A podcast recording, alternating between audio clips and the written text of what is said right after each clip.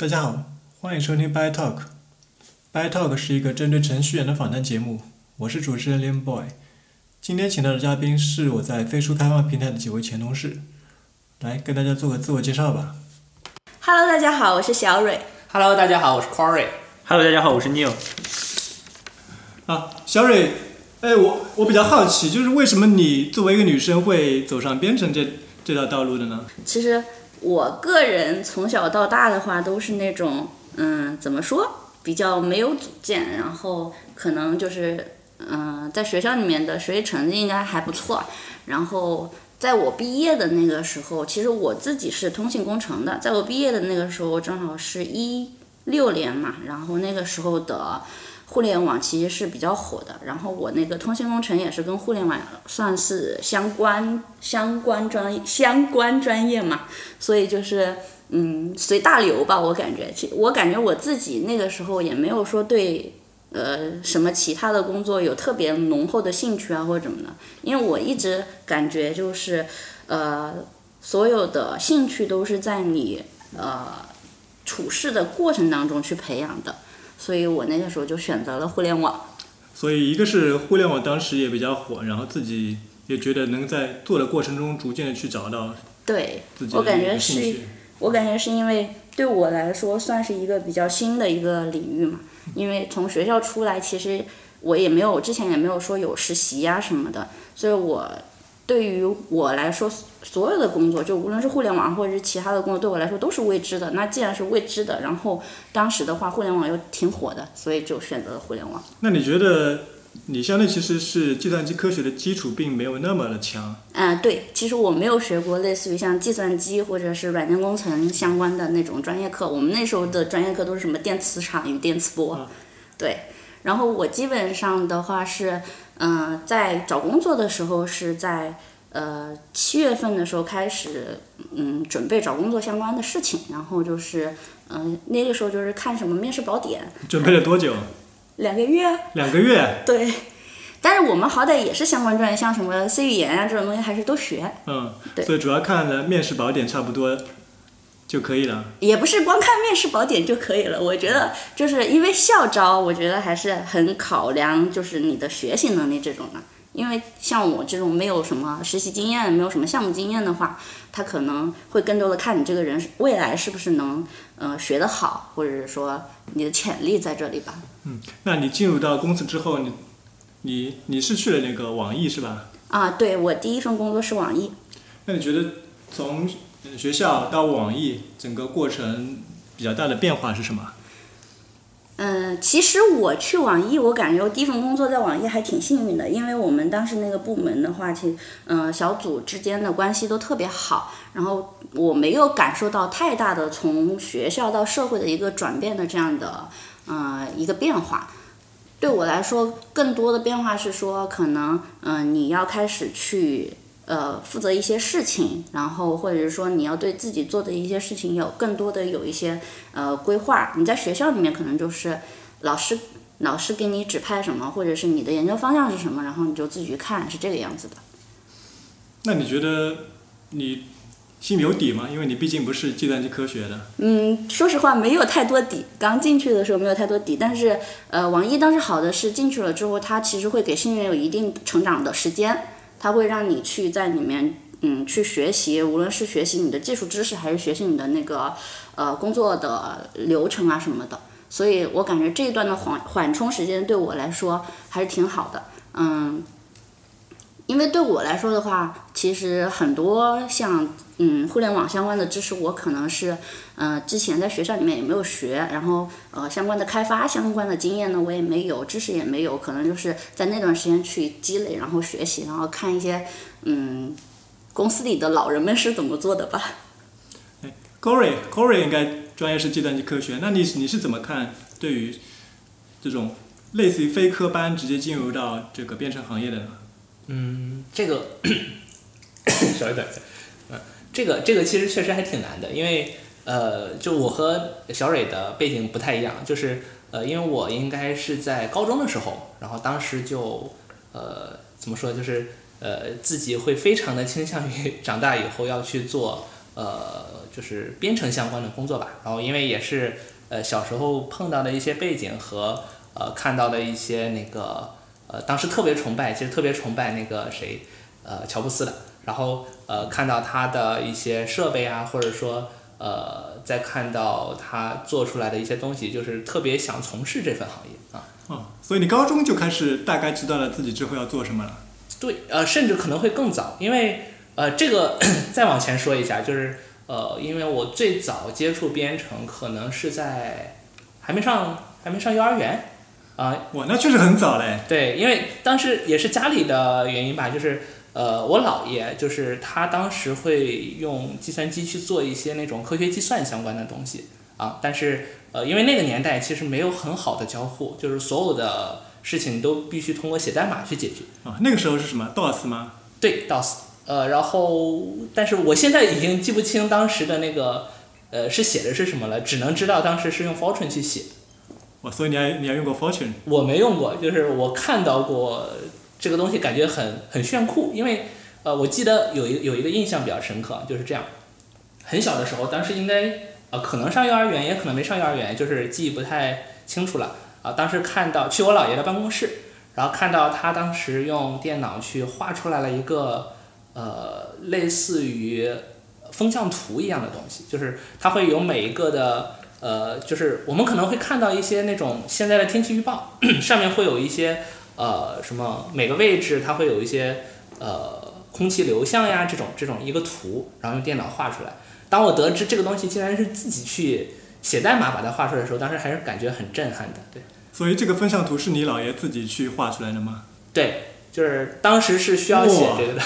因为我再早，然后小时候，呃，就是家里其实很早的时候，因为我姥爷他那个行业，他是必须通过计算机去做一些计算的啊，然后他是要去计算海洋的一些潮汐啊、流向呀、这种东西，然后甚至说我妈小时候当时都跟我说说，她当时会就是帮助我姥爷去打那种呃计算机的条形纸带啊，可能就是所以是经过纸带打打孔那，个但是但是我小时候已经没有了，对。然后呃，当时我记得还有一个印象比较深刻，就是说，比如说写出来了一个 bug 啊，那个时候是不能直接上网，就是不能在一个什么编辑页面把一行代码改掉的，需要去把那个打的孔拿一个小纸片给堵死啊，这可能就是在修复 bug，对。这我想起这那个时候好像都是事先把孔打好，就是你调试非常困难，对对所以对对对于写程序的这个要求会更高。对，是的，所以就是基本上我到小学，然后初中、高中，然后基本上就是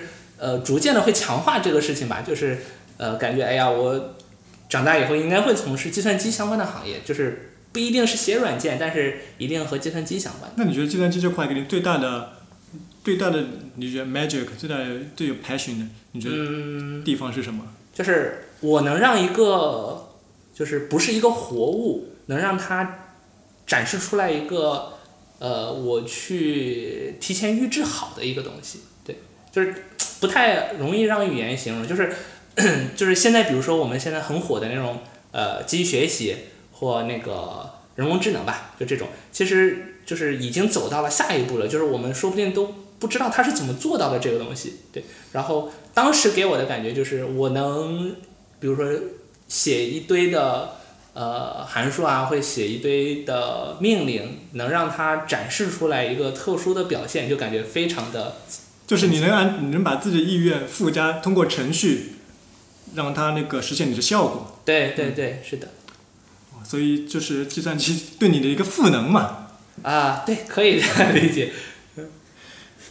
你有呢？你有听说你的大学专业是学光学的？呃，对，然后我我和小蕊还有 Corey 的一个经历还是不太一样，就是我应该最早是高中时候，就是应该是通过各种科幻片，然后杂志，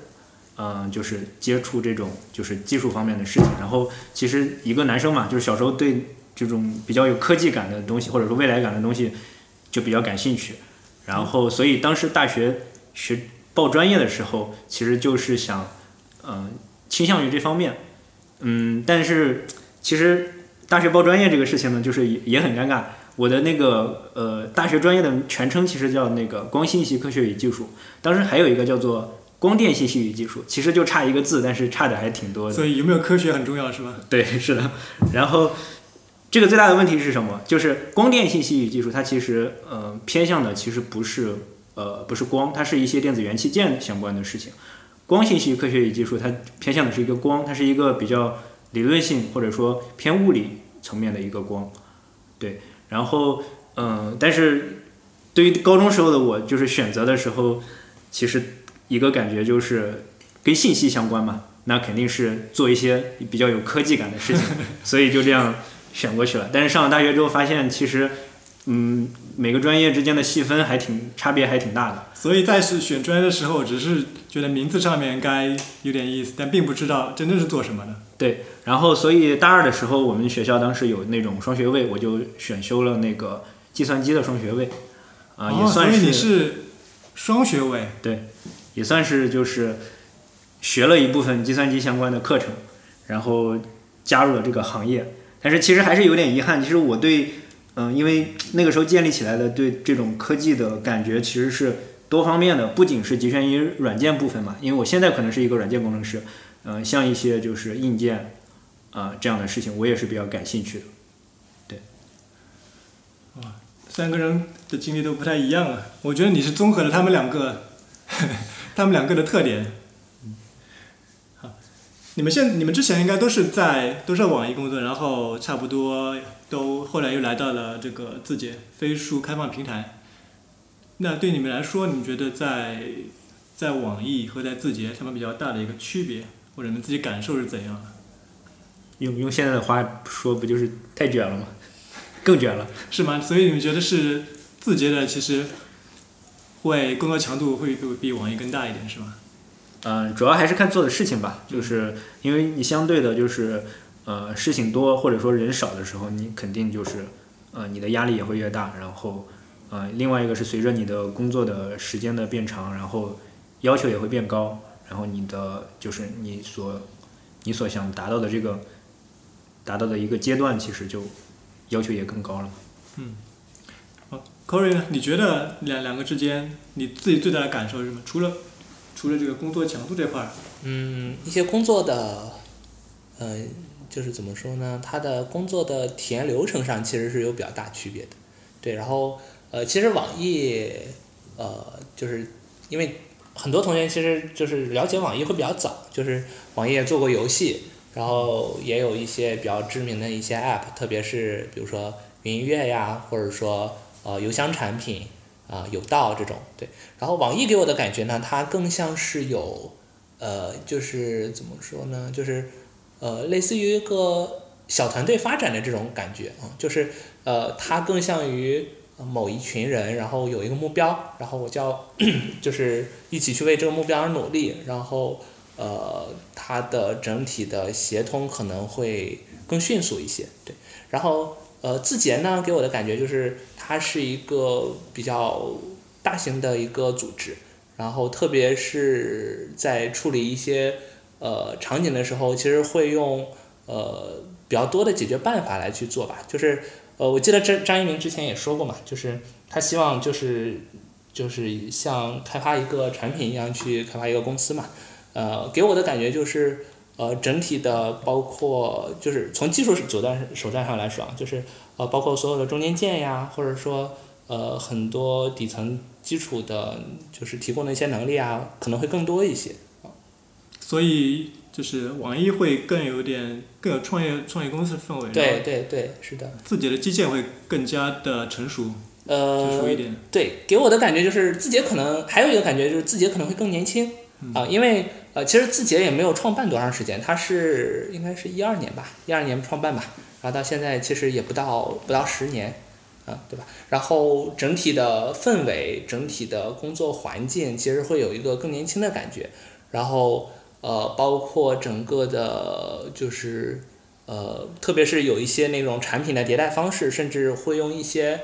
呃，就是大量的那种线上的 A P A P 测试啊，呃，用一些这种呃这种方式去驱动吧。然后呃，整体感觉确实还是差距挺大的。所以这会通过更正规的做事方式了。也不是更正规，给我的感觉可能是更更嗯，应该是更理性，就是、呃，它的感觉就是我会一定会有一些呃，就是有有表面结果的样子去呃推进一件事情的发展，而不只是感就是感性上感觉哎这件事情是 OK 的，那么我们就要去做。所以会可能会涉及到一些数据支撑这方面的事情。对，然后而且还有一个就是呃，它的就是特别是现在在做的一些产品啊，就是比如说像飞书啊，像那个呃，就是因为我们也在做那个飞书开放平台嘛，然后整体的组织的感觉就是呃，他会用就是他会他会去解决一些非常呃细节的一些 case。小蕊呢？小蕊你自己感觉感觉差异大吗？我我觉得我可能更多的是从我就是因为女孩子嘛，还是稍微会感性一点点的。然后从我自身来讲的话，就是嗯，我前些刚刚其实前面也说了，我在网易的时候其实是那个时候的部门嗯或者说小组大家都关系都很好，很像一家人，然后没并没有说从那种呃学校到社会的有特别大的变化的感觉嘛。那刚刚 Corey 说到一个词就是理性嘛，然后我在网易的话，可能更多的是说我可以不用去想说我不用担心什么，但我来到字节之后，我就发现，呃，来字节之后，可能对我来说更多的是，呃，我可以去担心什么，就是我可以做，我我我有能力，或者说我可以去做到这些事情，那对我来说可能就是更像是，嗯。出了学校，然后来到社会的一一个感觉。嗯，所以在这里面感觉单肩上的担子会更重一点。对，然后在网页的话，整体给我的感觉就是，嗯，嗯，我会还是蛮感激那个时候，其实从学校出来是第一份是到网易去，因为他不会像现在就可能会有很多同学毕业了之后，然后发现不太能适应那个社会上社会工作嘛。但我那个时候就感觉，哎，我好像还没有特特别大的转变，还适应的挺好。就是那个氛围对我来说的话，还是比较像在学校里面的那种感觉。那我我换一下，比如说，假如说你是一毕业，你先去了字节，你觉得会有什么不一样吗？嗯。我觉得也的话，因为我的个性是比较亲喜欢那种就是逐渐的、慢慢的培养的那种感觉。如果说我一毕业来字节的话，我不确认自己能不能够胜任现在这份工作，我也不确认自己能不能啊，就是像现在像我现在的状态，感激字节一样的，呃，去去在字节里面嗯好好的做事情吧。所以还是不确定。不确定，我觉得不，因因为这个也也说不好呀。就我现在已经不是那个五年前的我了 我也不好说。我那个时候出来来字节，呃，是不是？而且五年前的字节也不不一定是现在的字节这个样子。那倒也是。对。嗯。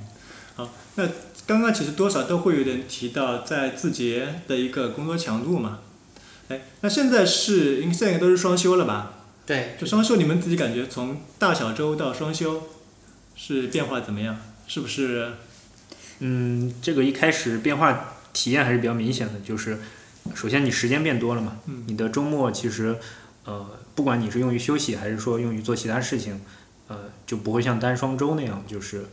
呃，有时候比如说你这个工这周的工作强度比较大的话，那你的周六可能就是主要用于休息了。然后现在都是双休的话，呃，一天去休息，那你还有一天其实可以做一些你自己个人的事情。对，这个应该是一个最直观的感受。平时那你那个自个人的事情，你会做一些什么事情吗？有一些兴趣爱好之类的。平时呃，玩游戏啊。嗯。我我的话，现在就是最近一段时间种草种种草旅游和露营吧，就是呃，假期长一点的话，有可能会出一些远门，比如说。呃，去年可能十一的时候就去自驾大西北啊，然后今年十一的时候去甘南，这种也是都是自驾。然后小周就是呃平时的周周六周末 尝试过几次去露营，啊，感觉还是不错的。嗯，露营露营相对来说我们的体验会更少一点。您简单聊一下，比如说露营，它吸引你的点是什么？就是可以远离城市那种感觉吗？呃，对，有有一部分是这个原因吧，就是呃，我们可能会开车开到一个露营地啊。现在倒是呃，整个国内的露营环境会比较好，就是它会提供一些那种呃比较安全的露营地，因为呃直接去野外还是有点危险的嘛。然后可能会开车去那些地方，但是那些地方往往会在山里啊，或者是一些交通不算特别好走的地方，所以有可能会没有手机信号。嗯，对这一点其实就很重要了，就是呃会让你强制你一段时间不要一直沉在手机里吧。没有手机信号的话，别人找你怎么办？就是可能这也是去露营的一个目的之一吧。所以你去露营的是不是要跟人先说好呀？我要去露营了啊，呃，发一条朋友圈，发一条朋友圈，对，发一条朋友圈，我要去露营了。你们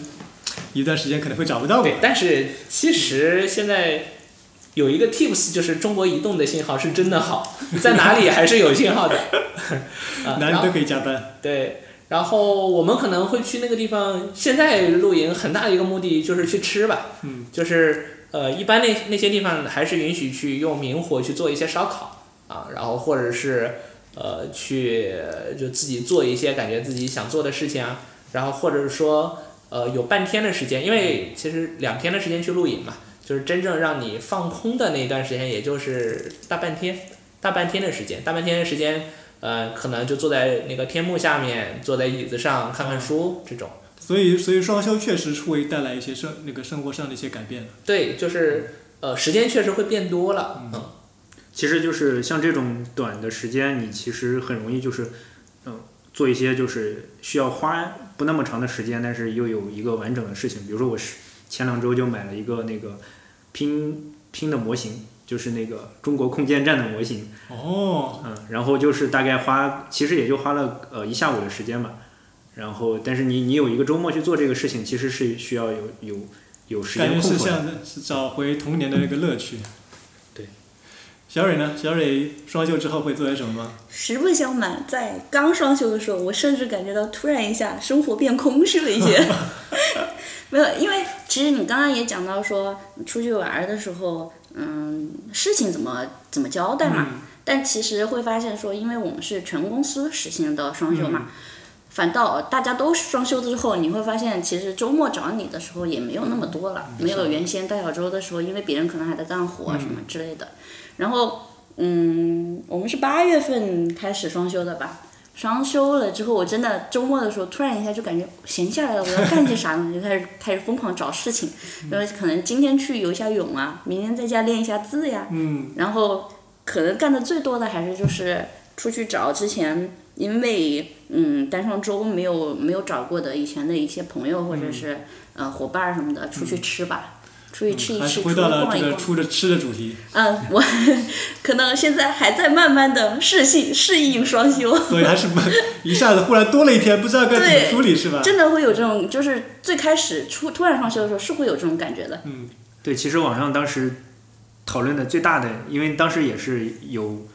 我记得是三分之一吧，就是说是三分之一同意，然后还有三分之一是三分之一反对，反对，对嗯还有三分之一可能是不太明确的。嗯当时就是讨论最大的点就是我双休了，然后但是活儿干不完怎么办？嗯最后发现其实可能这个东西其实是个短期的事情嘛，嗯就长期来看，就是你只要大家都经过一段双休的时间之后，活自然也会就是匹配到你的那个对，因为大家步调一致，这个对就差就可以。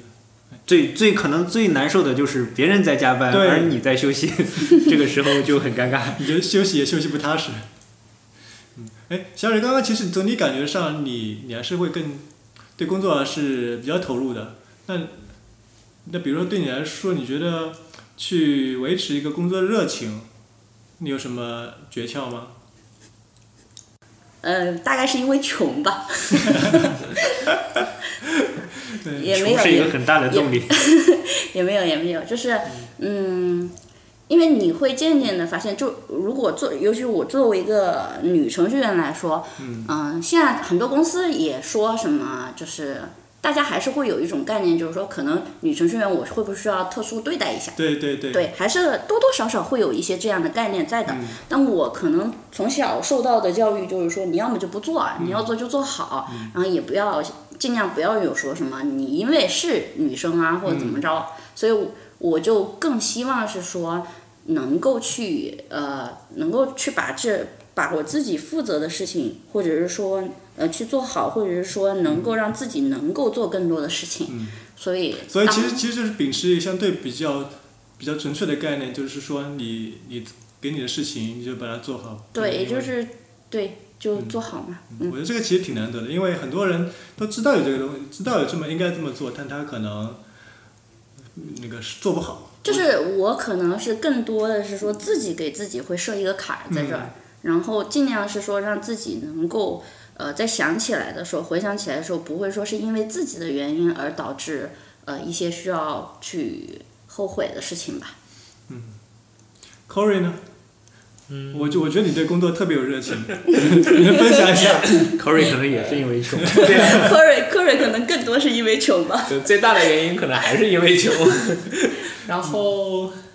呃也有一些其他的方面吧，就是呃刚才也在说嘛，就是呃现在的自己其实整体压力或者说整体做的事情还是比较多的，嗯。啊，然后而且还有一个事情是这样，就是呃我从小还是比较喜欢去接触一些新鲜的东西，啊，特别是呃就是没有见过啊，或者说哎我听说过别人能做，对，然后讲一个故事吧，是这样，就是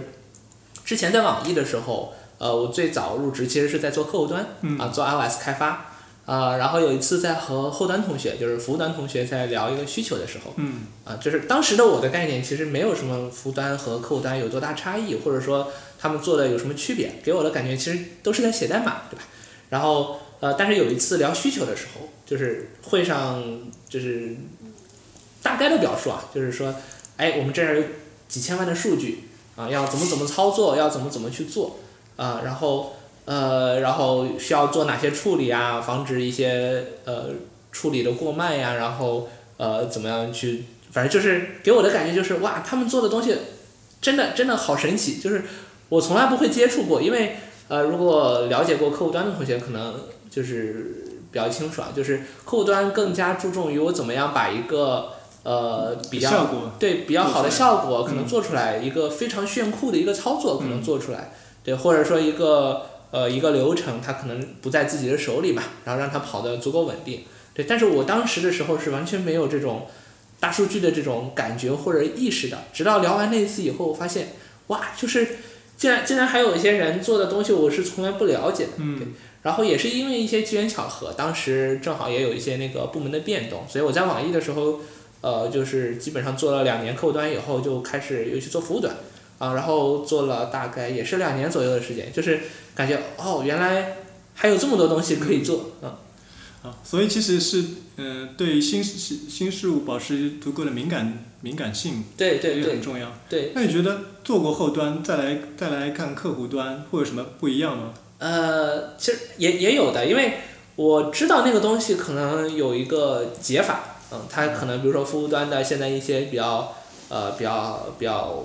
就是比较业界的那种最佳实践吧，然后它在客户端上可能现在有些东西是缺失的，我就会感觉是不是可以可以把那些东西给搬进来。啊，然后会有一种感觉，哎呀，是不是这地方还有一个空缺，可以去尝试一些事情的感觉？对，所以其实通过服务端也可以打开你的客户端一些技术视野。对对，嗯呃，现在的我的感觉就是，呃，虽然做了也差不多五六年的时间了吧，嗯然后感觉接触了很多，但是看一些包括技术相关的文章呀，或者说呃平时在工作里看到其他同事或者是呃其他业务线在做的一些事情，还是会经常能感受到这种，呃，忽然碰到一个我非常空缺的这种领域。嗯，哎，这里面其实我有点好奇，就是因为你你未接触的领域其实会很多，嗯，是吧？如果你每个都去了解的话，你的精力会比较分散。对，是的。对，那你如何平衡在当前领域领域里面有足够的积累和去探索周边东西之间，怎么他们之间你觉得怎么去保持个平衡？对，其实你刚才说的这个是在我做开发，就是特别是在当时我又从服务端转回到客户端的时候，会有这种感觉，就是你会发现，哎呀，之前的一段时间的经验可能又用不了了，然后再往前的一段时间经验可能又会过时了，对，就会有这种感觉。然后但是基本上那段时间很快就会过去，然后呃，我的我的感觉是这样，就是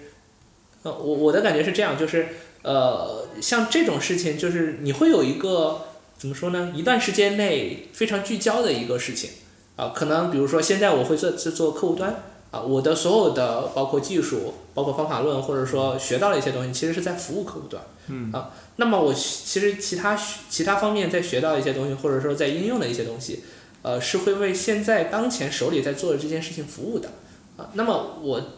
就是所有的一些思考方式，或者说呃想法，会以解决当前的问题为目标而出发。嗯对。有能举个稍微比较能容易理解的例子吗？嗯，举个例子啊，就比如说，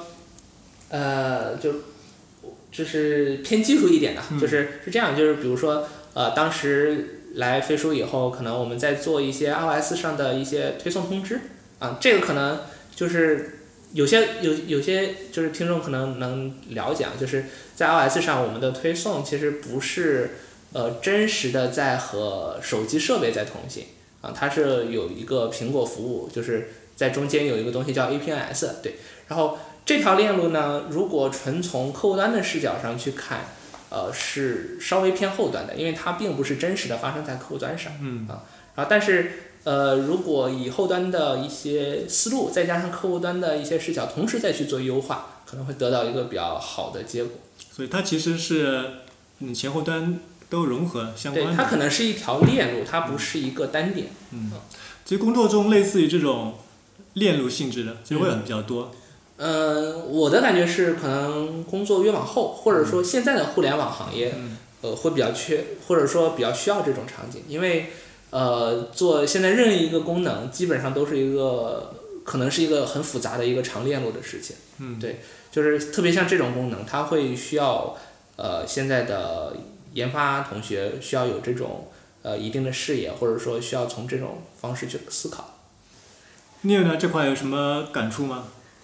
呃，我的话其实默认也是因为穷啊。嗯然后除了因为穷的话，其实嗯，对我来说就是呃，首先应该有有两个阶段吧，或者说就是工作的呃前部分的阶段，其实是做客户端嘛，嗯，或者说一个做 iOS 的同学来看的话，其实嗯，他天然的就是喜欢就是呃就是这种创造感嘛，嗯就是一个客户端的一个实现一个很酷炫的东西，然后呈现给用户，其实它也就附带的就是你比较贴近用户，然后你贴近用户的这种感觉就是会会比较容易获得成就感。嗯然后再下一个阶段呢，就是你可能会比较迷茫，就是就到此为止了嘛，很多东西我又我想深入，然后又不知道怎么去做。然后这这个其实是在来了字节之后，呃，我比较大的体会就是有了更多的输入吧，就是呃，因为比如举个例子，就是比如说一些我们之前实现的一些客户端上很简单的功能，你纯粹从客户端视角去考虑的话，它就是一个呃功能，然后或者说它是一个比较机械化的东西，就是是怎么样就是怎么样，就是它效果是这样，就是一个动画的表现，一个列表就是它以什么样的顺序排就是什么样的顺序，嗯。但是就是比如说进来了字节之后，第一件就是数据意识，就是你引入了数据之后，那你这个东西的运行的状态怎么样？你怎么去度量它？其实是由方方面面的，不管你是基于性能，还是基基于你的业务数据，还是基于什么。然后其次一点就是，呃，关于就是你对你所实现的这个功能的一个就是控制力吧，嗯就控制性，就是它也是有很多内容可以去做的。这个其实是呃，已经已经是打破了就是传统客户端的一些你说的控制主要是指哪方面的控制啊？就是比如说我有一些呃客户端的回滚策略，嗯，然后比如说我的呃我的降级策略，然后比如说我的呃就是一些切换逻辑，嗯呃以及就是就像 Corey 说的偏链路上的事情，对，嗯，对所以，所以听听你刚刚聊下来，其实比如说从呃你做的事情可能不是那么的复杂，但是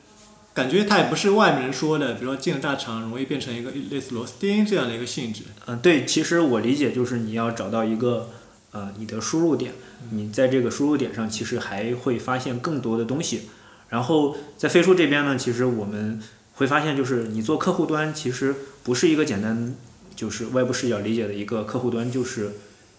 真的去只做客户端上的事情，你其实确实在关心整个链路上的事情。它其实对你的要求是一个偏全站的要求，但这个全站并不是说你你真的要把后端的东西全部搞懂，或者说把前前前端的东西也全部搞懂，而是说就是你要了解它，而且就是要清楚，就是它在你整个业务运行的一个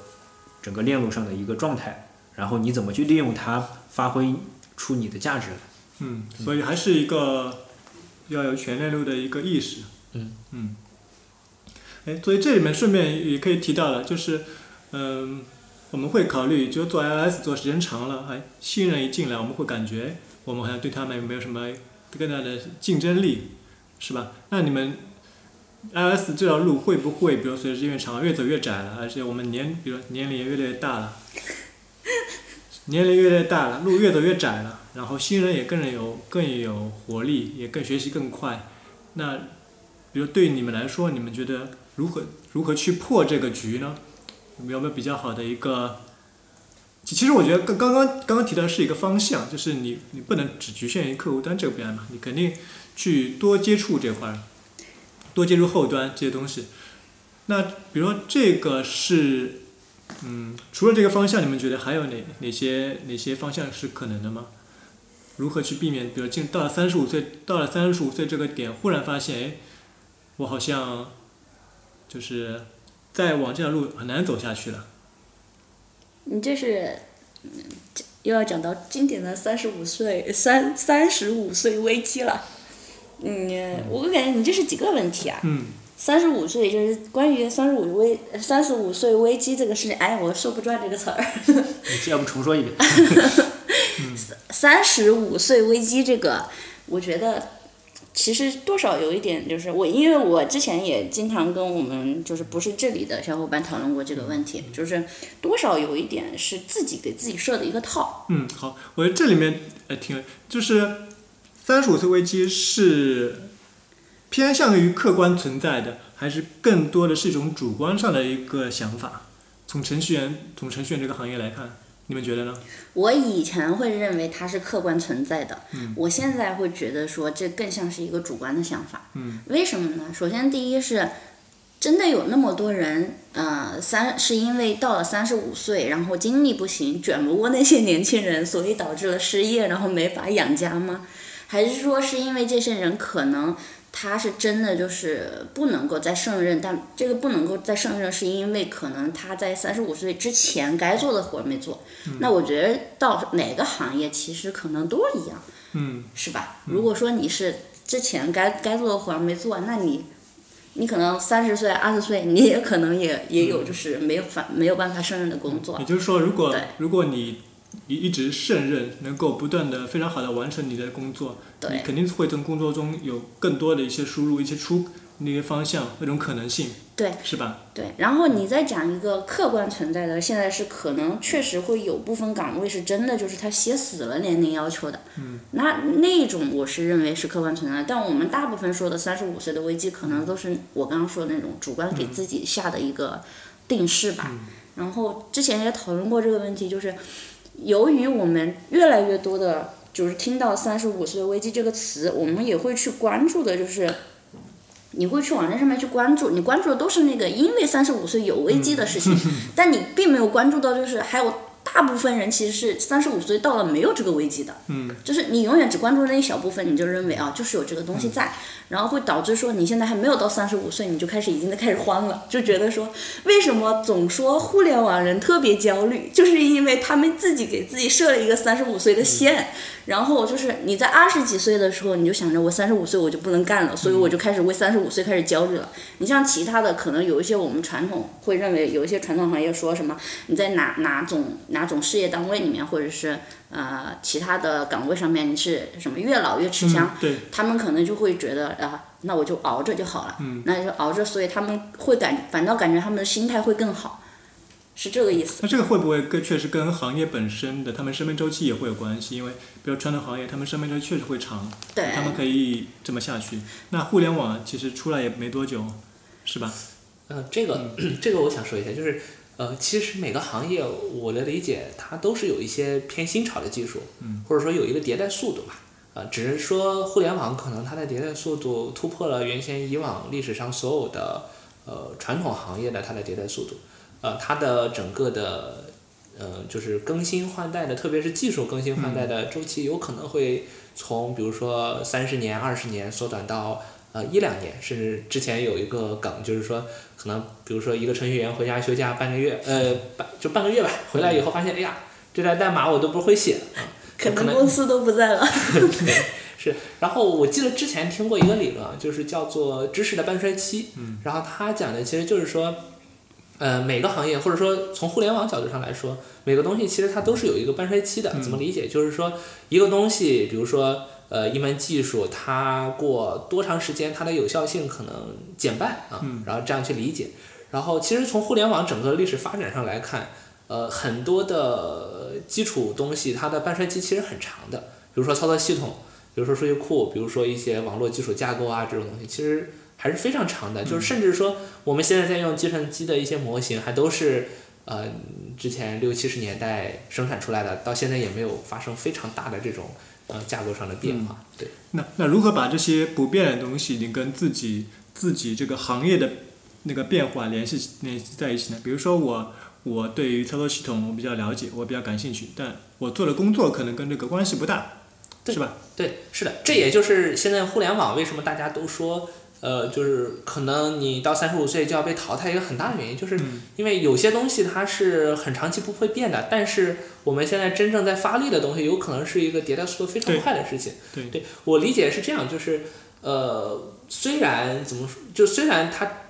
上层的技术一直在变化，但是基础理论是不会变化的。嗯啊，就是假设你学会了最底层的，或者说你真正的花时间去掌握住了最底层的那一部分的东西，嗯呃，会在你的整个的学习链路里面，呃，让你的整个学习周期会变短很多。嗯，相当于这是一个一个基础，万变不离其宗的东西。对，就是呃，数据库我忘记哪一年真正的出来了，就是数据库有了以后，其实就有了 SQL 嘛，嗯啊，SQL 有了，然后呃，之前的不管是 Oracle 或者是后来的 MySQL，甚至到现在大数据服务，其实大家都在写 SQL。嗯就是假设我要真正掌握好了 SQL 这个东西，嗯，不会让你的整个的开发体验或者说整个的呃技术的接收会产生一个。就是你有没有想过自己在三十五岁的时候大概是一个怎样的状态？嗯，其实我没有去多想，我我感觉我对未来其实没有太多的规划，嗯我就是那种走一步看一步，然后就是尽量是你现在走的这一步能去做好，然后将来走的那几步，然后呃，现在我可能现在也在慢慢的练，说要去做好规划，然后把将来的几步去看清楚，然后你至于你说三十五岁，我个人的规划。或者说我工作上的规划，我可能还真的没想那么多。嗯那一年后呢？你有想过一年后自己的状态 是怎样的吗？我觉得一年后的话，至少说能够啊，我没想好，我没想好。Corey 呢？有没有想过，比如说一年后或三十五岁，自己感觉大概是会是一个怎样的状态？一年还是比较短的吧，就是可能有一些想做的事情要做完。嗯什么是想做的事情嘛？啊、有些技术上的一些突破呀，或者说，呃，这种就很虚。我就是，呃，就是工作里面可能你有一些长期的一些框架啊或者一些呃基础建设想要做完的这种东西，就是一年的周期还是非常快的。就是现在回回就是往回看吧，就过去五六年可能很多东西想做的还没有做完，对。然后五年的话，这个就是还是偏长的，就是。呃，我之前也想过怎么给自己定一个，比如说五年啊、十年啊，甚至十五年、二十年的这种规划，想了半天想不出来，然后最后找了一个方法，就是 嗯找一个你感觉自己很佩服的人，或者说感觉这个人真的他挺厉害的，而且呃有可能你摸摸高是能达到的。对嗯达到的够到的那种状态，就是会用这种方式去作为自己的目标。吧。你现在有这么一个人吗？你觉得？呃，会比较综合，就是不会可能不会有那么一个人，比如说呃像怎么说？嗯。老汉，啊、就是呃，可能比如说现在我的一些，就我的上司啊，或者说公司里面看到一些高级部门的那种同学，嗯。他们就是可能已经达到了那个年龄，或者说达到了那个阶段，然后他们能做到这个场景，嗯啊、就是可以能解决，就是非常现实的一个场景。我就感觉我在很多人面前说话的时候可能会紧张，这件事情我就想解决。这个我觉得是，对，是这个能这个通实很多人的一个问题吧。那我还有一个现实的问题就是，像一年内能解决的，确实技术上或者说这种比较短期的，你很难很难说就是有一个大的一个改变。对我来说的话，我觉得就是一个最大的改希望改变的一个东西就是不要 deadline 驱动，就任何东西能在 deadline 之前就有有一个可能有现在是有规划，但是可能很难去执行这个规划。最好的状态应该就是。嗯，不在 deadline 之前去把这个事情才。那你 deadline 驱动，你觉得是更多是说客观因素，还是说自己的一个选择呢？啊，也都有吧。嗯。就是人都是有惰性的嘛，或者说都是喜欢拖延的。嗯。然后可能在我这儿也比较明显吧，就一拖延就容易造成这种 deadline 驱动。嗯。那么，比如说你们觉得，因为你们工作应该也有五年左右了，是吧？嗯。五年左右了，这五年工作，你们觉得自己？工作过程中最重要的一个技能或者一个能力，这里面有有考有想过吗？你觉得是什么吗？有吗？有想过吗？嗯，我我刚才其实有想那个我们说的那个呃底层的变化的周期和就是上层的这种技术的变化周期，其实我觉得除了就是说呃我们刚才说的。就是 Corey 和小蕊说的那几点以外，其实更重要的其实是你对一个这些东西的一个适应性，这个其实也是决定你你的一个状态的一个比较关键的因素。对对，适应性是吧？对，就是你适应这种快速变化，不管是就是技术上的快速变化，还是就是整个社会对你的要求嘛，或者说工作上对你的要求的一个快速变化，这些其实都是呃都是一种。也算一种要求吧，就是你如果有强的适应性，那你其实像我们说的三十五岁危机，然后我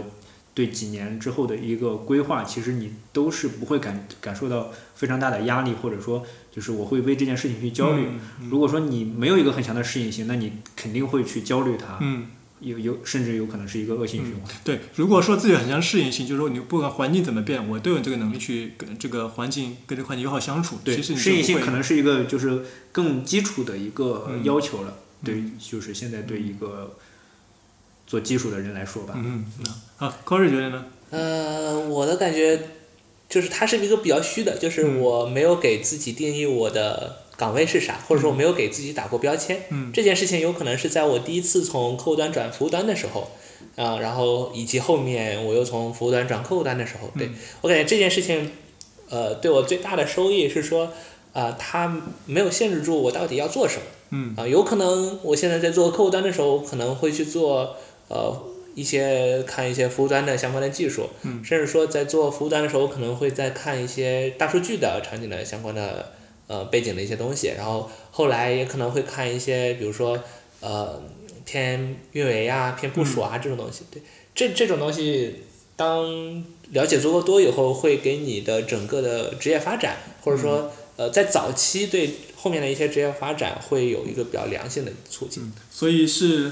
是会一个那个更大的一个更宽的一种选择。对，就是更大的一个 scope 吧。嗯，小蕊呢？你觉得？就是你觉得工作上面最重要的能一个能力，尤其从女女生的角度来讲，对我个人来说，我觉得工作这五年吧，可能更多的是一个，就是我觉得我成长挺多，就是你的心态会更开放，然后你整个人也会更独立，然后你的思维来说也会更理性化一些。嗯，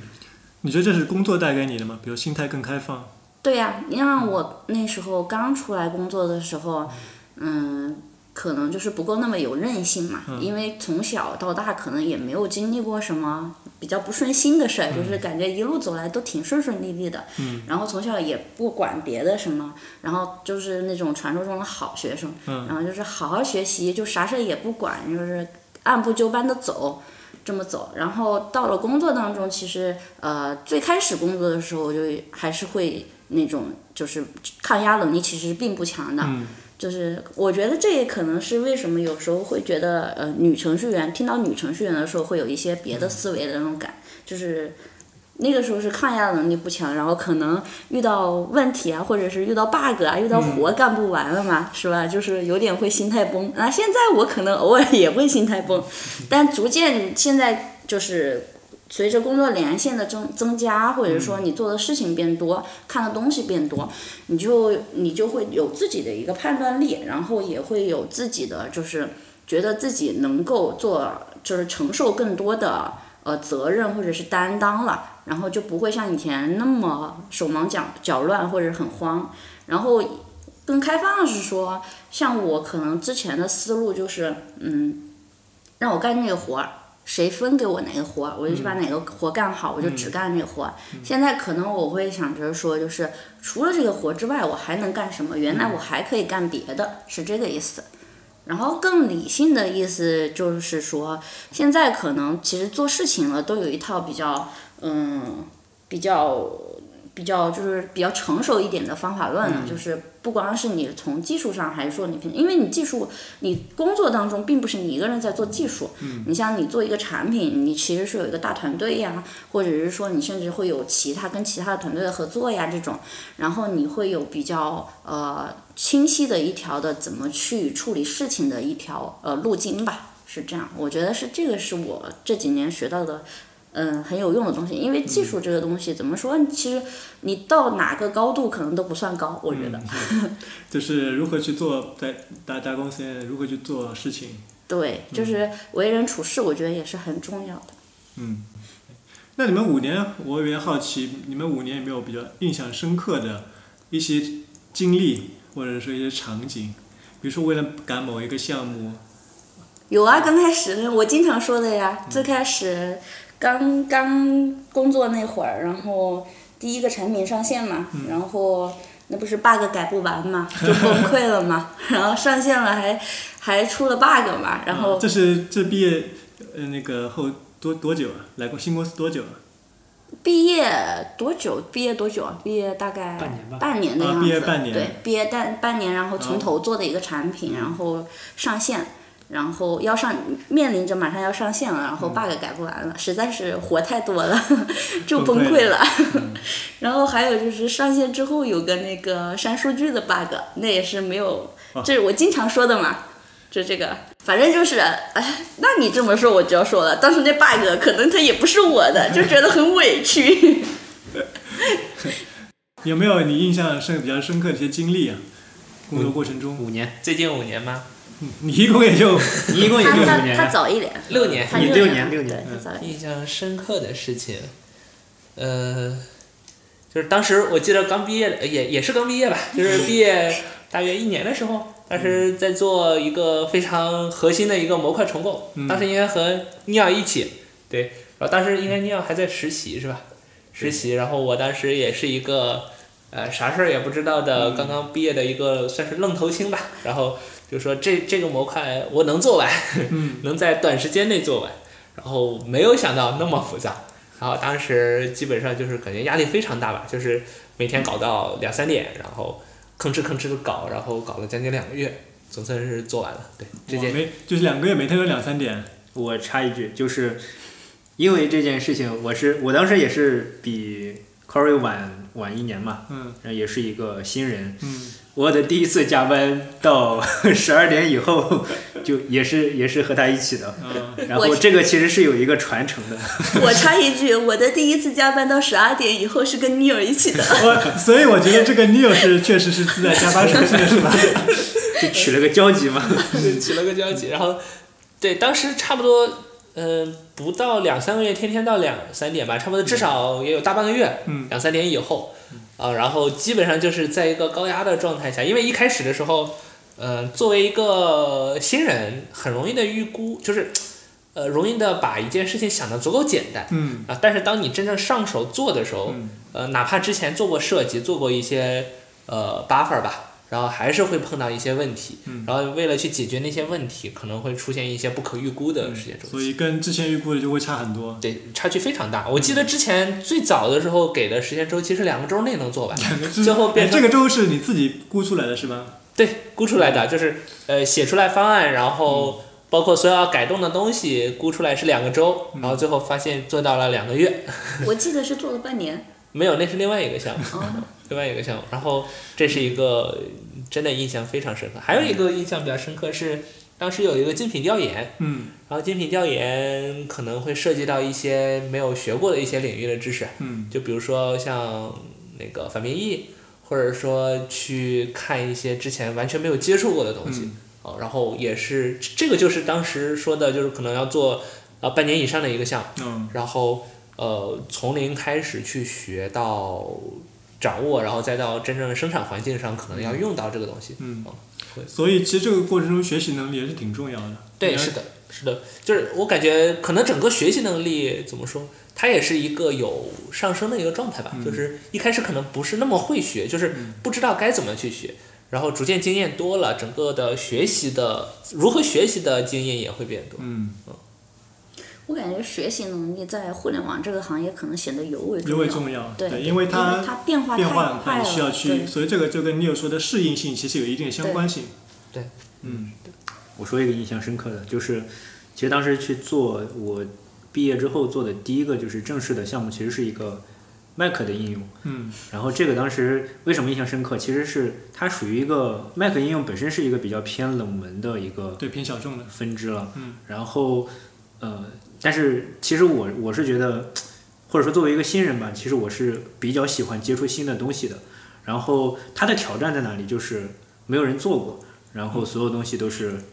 呃一当时应该是我和小蕊，然后还有另外几几个就是新人吧，嗯就是新人一起去做的一个项目，然后从零到一上线。我对他的一个就是最大的收获就是我在这个在这个方向上其实是是我从零到一去学会了它，然后同时也把一个从零项目从零到一产出出来了。嗯，所以一个是说那个这个过程中，通过学习能力把这个事情搞定了，然后最终项目的结果其实还还不错。对。这个这个就是我刚刚说的我崩溃的那个地方，因为为什么？我经验我经验深刻，是因为你刚刚 Neil 说他从零到一去学 Mac 嘛，因为他好歹之前还是搞 iOS 的，嗯。然后就是对整体的苹果的生态是有一定程度的了解的，嗯但是我。进去的时候，毕业进去，然后我真的是连 Mac 的开关机键在哪我都不知道，然后从头开始学，那真的是很新很新的小白。对我这个是最新的，对，我是最新的小白，我真的是我，因为我其实当时是以 C 加加的身份进去的，嗯然后因为 Mac 版是一直没有人做，然后我们大当时是三个新人嘛，嗯，还有另外一个新人，然后然后有一个高年级的同学带着我们，然后我们从零到一去做。前两前两个月的话，其实我都是在学习 Mac 相关的知识或者是苹果相关的知识的。嗯然后那个时候我就是还是心里，因为确实没有接触过，很慌。然后又说这个项目其实是要做出来，从零到一做出来，没有框子去上线的。嗯，所以那个时候哎那个时等到候你们作为新人就承接了这么这么那个重要的项目吗？嗯，可能那个时候觉得 Mac 版没有那么重要吧，因为主要的流量人也没有也比较自信吧。